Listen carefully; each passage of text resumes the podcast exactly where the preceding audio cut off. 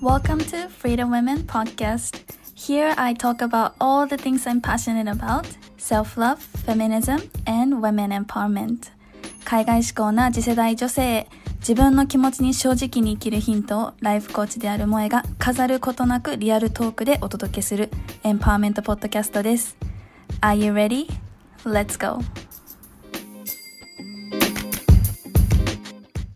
さんおはようございます。こんにちは。こんばんは。萌えです。今回もフリーザーマンポッドキャスト聞いてくださってありがとうございます。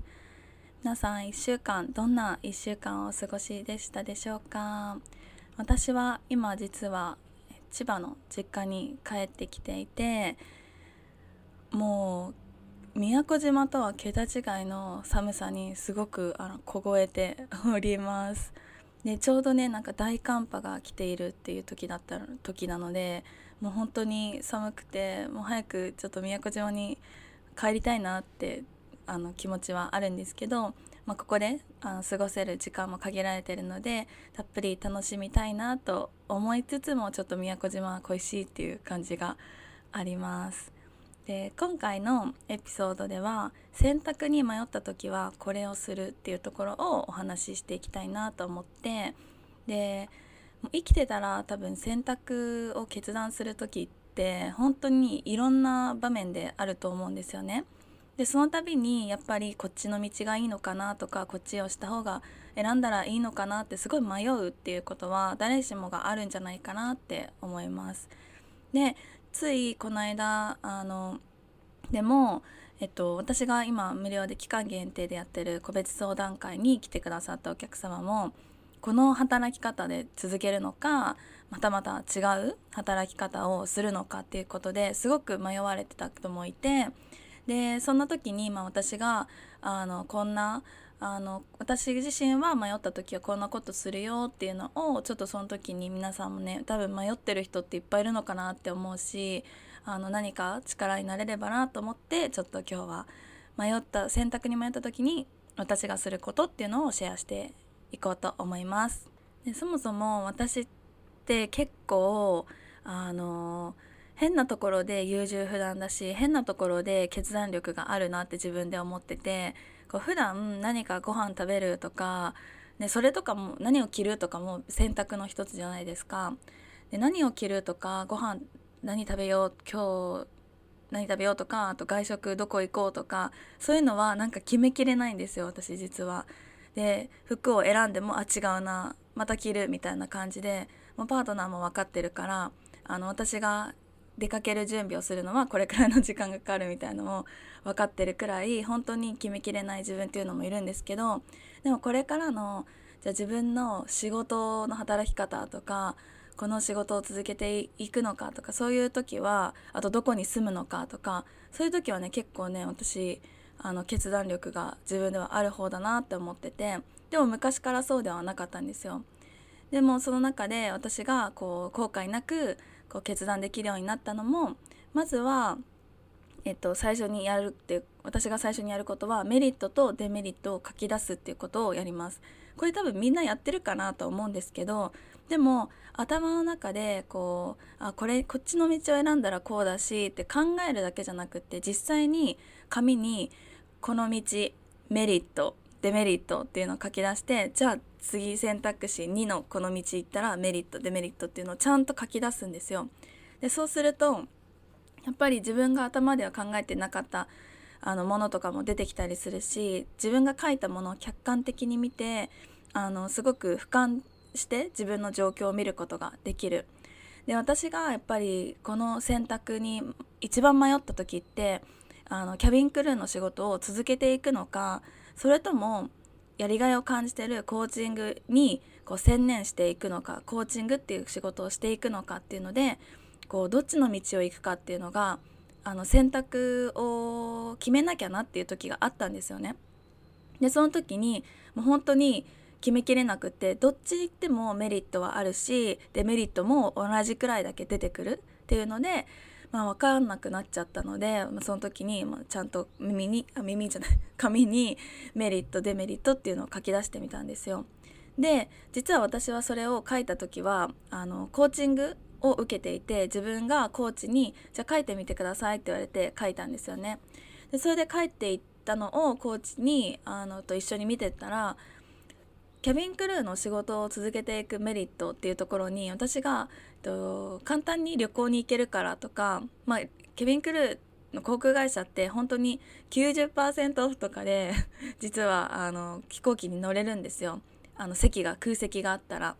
でそれってすごいベネフィットだなって私は思ってて。で私のお母さんもあの航空会社で働いてたので私が生まれた時からそのベネフィットを持っていてでそれを手放すのがすごく怖かったんですよ。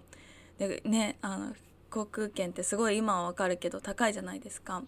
だから簡単に旅行行けなくなっちゃうみたいのがあの CA の仕事を辞めるデメリットであったんだけどでもそれをコーチと見てったら別に CA の仕事っていうのにしがみついてなくてもこう旅行に行けるんじゃないって言われたんですよね。で確かにその時私は思ってコーチングに自分のやりたい仕事に専念して、まあ、そこでしっかり稼げるようになったら別に旅行も行けるしなんなら CA のとして旅行に行くよりももっと自由にもっとこう楽しく旅行に行けるんじゃんってすごい思ったんですよその時。でそしたら何かこのメリットとデメリットがひっくり返ったじゃないけど何かこう自分がこっちの道の方がいいかなって思ってたのがこっちの道でもそれを全部成し遂げられるかもしれないっていうこう希望が見えたのでその時は CA の仕事を続けていくっていうのはなくなってコーチングにしようっていうふうに決めきることができたっていうのがありました。なので一回このメリットデメリットっていうのをこうやっぱり書き出してみるっていうのはすごく大事だなって思います。改めて。でさらにやっぱりあの人に話してみるで人っていうのもあのしっかりそこは選んだ方がよくってやっぱり人ってこうこういうことで悩んでるんだよねっていうのを打ち明けられたらその人を何とかして助けてあげたいと思ってアドバイスをしてくるわけですよね。でそのアドバイスっていうのはその人のあの今まで生きてきた人生観とか価値観とかフィルターその人のフィルターを通したそのアドバイスであるわけでそれが必ずしもその私たち自分自身にとってこう一番フィットするものではなかったりもする。で大体ないと思うんですよ。アドバイスもらってもあそうだよなって思ってで違う人に聞いてアドバイス違うアドバイスもらってあそうだよなと思ってで結局決めきれないっていうことが多分起きてくるんじゃないかなと思うからこうアドバイスしてくる人とかじゃなくってコーチングとかをあのちゃんとやってるコーチ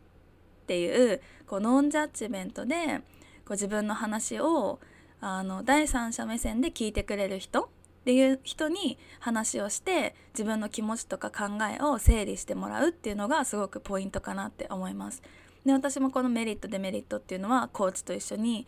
あの決めたし何かこうやっぱり自分でこう頭で考えたことを紙に書くっていうのももう全然いいんですけどそれってかなり難易度が高い作業なんだって。で人ってこう考えたことを紙に言葉にして書くっていうよりも考えたことをこう言葉に口に出して言う方がかなりあの難易度が下がるからやっぱり人に話す時の方が自分で書く時よりもたくさんの自分のなんだろうな無意識の言葉が出ているっていうのはあります。で実際に私もあのコーチングのセッションとかでクライアントさんとかとこういう話をして、ね、どっちが迷ってるんですみたいな話をしていく時はもう徹底的にこう聞き役に回ってでもう「えなんでなんで?」っていうのをたくさん聞いていくんですよね。でそうするとやっぱりその心に考えてもなかった深さで物事を考えられるようになってあ私の本心ってやっぱりこっちだったんだっていうのがやっぱ決めきれ決めることが決めやすくなるっていうのがあるかなと思うので是非ね今選択に迷ってるっていう人はあのコーチっていうこう話を聞いてくれる傾聴と質問のプロにこう話をしてみるっていうのもすごくおすすめです。で無料の相談会とかやってるコーチとかもいると思うので、まあ、そういうのを利用してもいいと思うし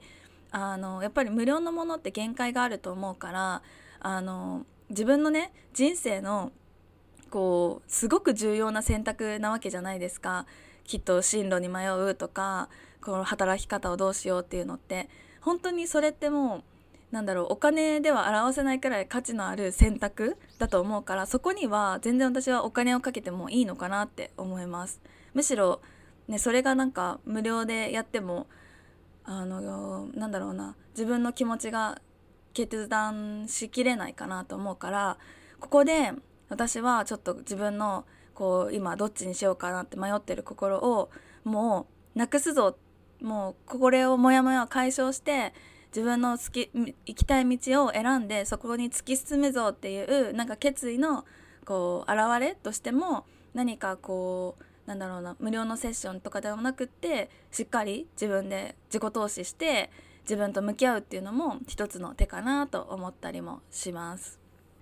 であと私が選択に迷った時にあのやることとしては何かこう第三者この人ならこの選択をなんかどっちの道に行くだろうっていうのをこう想像してみるっていうのをやったりもします。でこれってコーチングでもあのある手法なんですけど例えばこう未来のもう自分のやりたいことを叶えてる自分に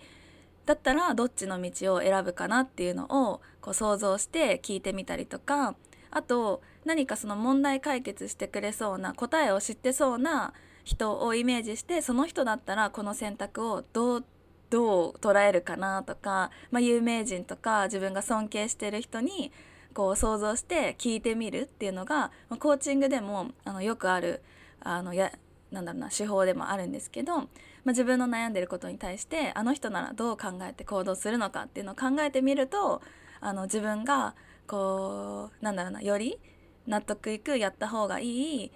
選択が見えてくるっていうのがあります。で私も本当に迷最近ここ最近すごく迷ってたことっていうのは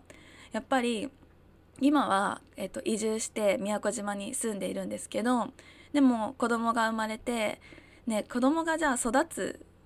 のが果たして宮古島がいいのかそれともこう自分たちの私のパートナーも、えっと、実家が神奈川だから関東なんですよね。その関東の実家の近くの、まあ、言ったら宮古島よりも全然都会ですよね都会の中で育つのがどっちがいいのか娘にとってはみたいなところを考えるとなんか住む場所どうしようっていうのですごく迷ってたんですよね去年の10月11月くらいに。でどっちにもメリットデメリットはやっぱりあってこうね宮古島とか島だとのんびりゆったり時間が流れてるしこう自然の中で育つからなんかねあの素敵ななんだろうな海とか綺麗な海とか見て感性とかも育つんじゃないかなとかやっぱりどこかしらこうなんか安心安全を感じるんですよね。何かこう人と人が近いというかなんか見守られてる感じもあるし、ね、やっぱりそういうなんだろうな雰囲気で育つってすごい伸び伸びしたなんかなんだおおらかな子に育ってほしいなって私は思ってるからなんかそっちもいいのかなって思ったりでもなんか私にとってこうおじいちゃんおばあちゃんがいる場所っていうのが自分の故郷っていうのが私が生まれ育った時にあったんですよね。夏休みとかはこう帰ったりとか冬休みにもお正月帰ったりとかでそこがいるところがあの故郷だしあの私が大人になってもこう帰ってきたらあ私のふるさとじゃないけどあここで生まれ育ったんだみたいなのがあるっていうのがあるからなんかそのおじいさんおばあさんと近くに住んでたらいいのかなっても思ったしでもやっぱり都会だといろんな人がいるしいろんなことにも挑戦できるしこうチャンスはいっぱいあるわけじゃないですか。何か学びたいってなったらすぐそこにあの行けるみたいのもあるし。で何かあった時にこう都会都会っていうか実家の近くだとおじいちゃんおばあちゃんもすぐにねサポートしてくれる人もいるし。でもやっぱり言って私今ねあの実家に帰ってきてるけどでもこうやっぱりなんか都会ってすごく私はなんかあんまり安心っていう気持ちがしないんですよね。なんかやっぱりよくこう犯罪とかも聞いたりするし 本当にもう怖がりになっちゃってるだけだけど。でねなんか子供らしく育つってここでできるのかなって思ったり何かショッピングモールとかこうすごいキラキラしたものがいっぱいあるのはいいけどなんかそれだけのそれだけが楽しみみたいになっても嫌だなって思ったりとかもうねこういう風にいろんなことを考えてたらもうどっちにしたらいいのかわからないんですよ。で娘目線で言うとこうだしとかじゃあおばあちゃんおじいちゃん目線で言うとこうだしとかでも私自身はこうしたいしみたいなそういうのをねもう本当に考えたらもうよくわからないってなっちゃってでその時にあの私があの私もそれは私の夫と一緒に考えてたんですけどじゃあなんかもうその時に思ったのがなんかひろゆきっているじゃないですか。あの質問とかに答えてくれる。なんかそう切り取りみたいのしか見たことないから本当はどういうことしてるのかわからないんですけどじゃあひろゆきになんかもう投げ銭して聞きたいよねって決めてもらいたいよねっていう風に言ったんですよ。でその時にあじゃあひろゆきならどうやって答えるか考えてみようってあの2人で夫と考えたの。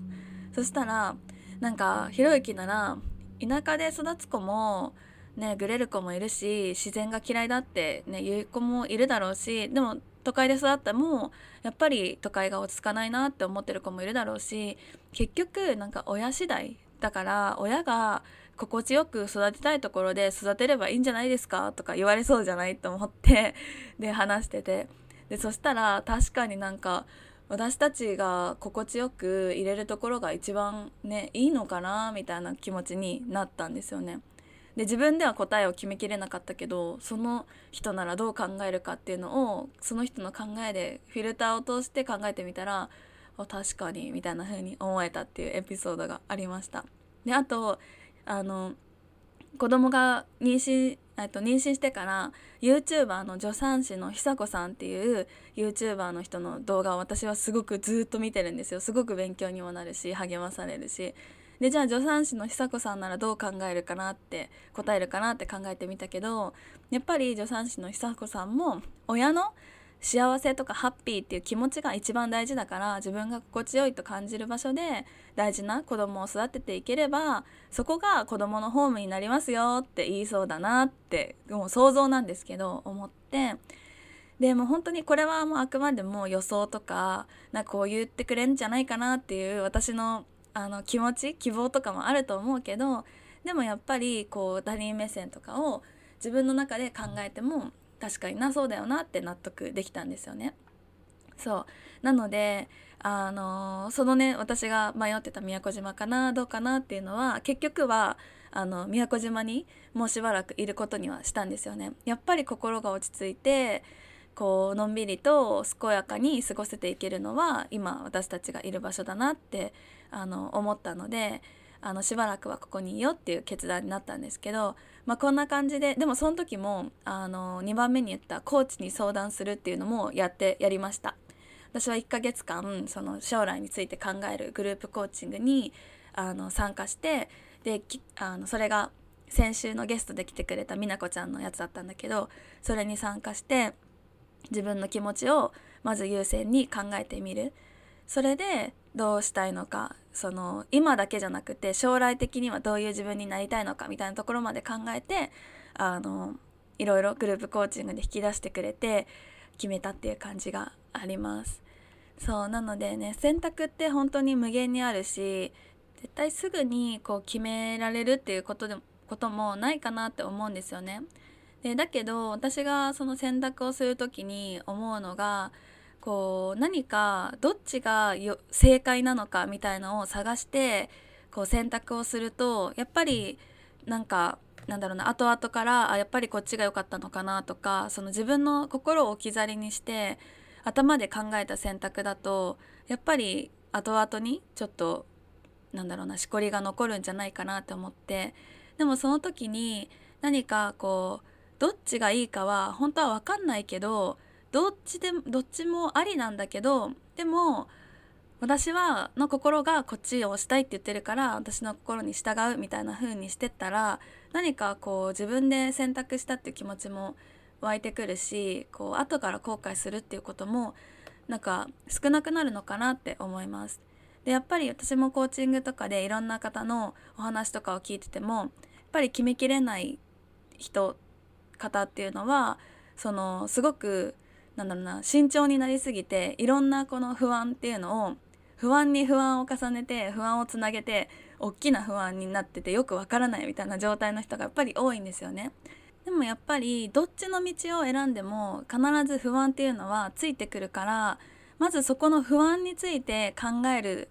んじゃなくって自分の気持ちにどっちがあの不安とかがじゃあもう解消全部解消できるとしたらどっちの道を選びたいのかどっちがよりワクワクするのかっていうのをあの考えてでそこの不安実際の不安要素が出てきた時にじゃあそれをどうやって乗り越えるのかってその時に考えるみたいな体制を持ってるとやっぱりこの迷いすぎて足一歩踏み出せないとかそういう状況はあの少なくなってくるのかなって思います。結局ね私思うのは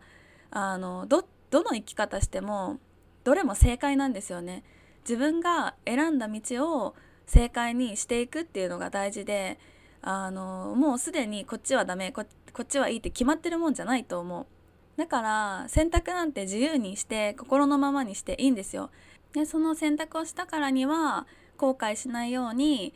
もう精一杯その自分の選択を正解にしていくために頑張るっていうのであのいいかなって私は思ってます。なのでなんか選択に迷った時はもうどれも正解だから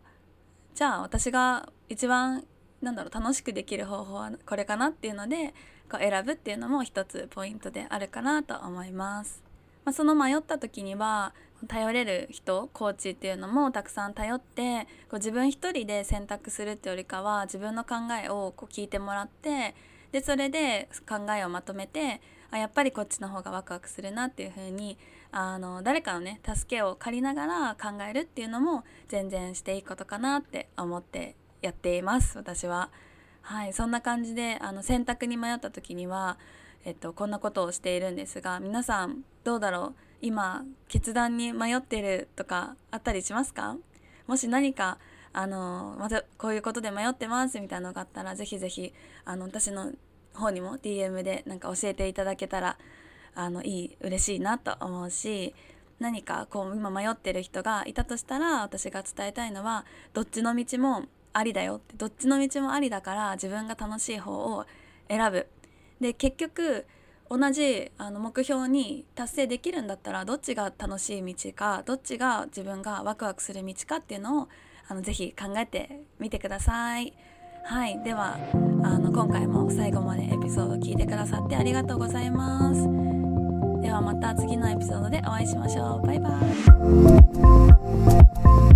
イ。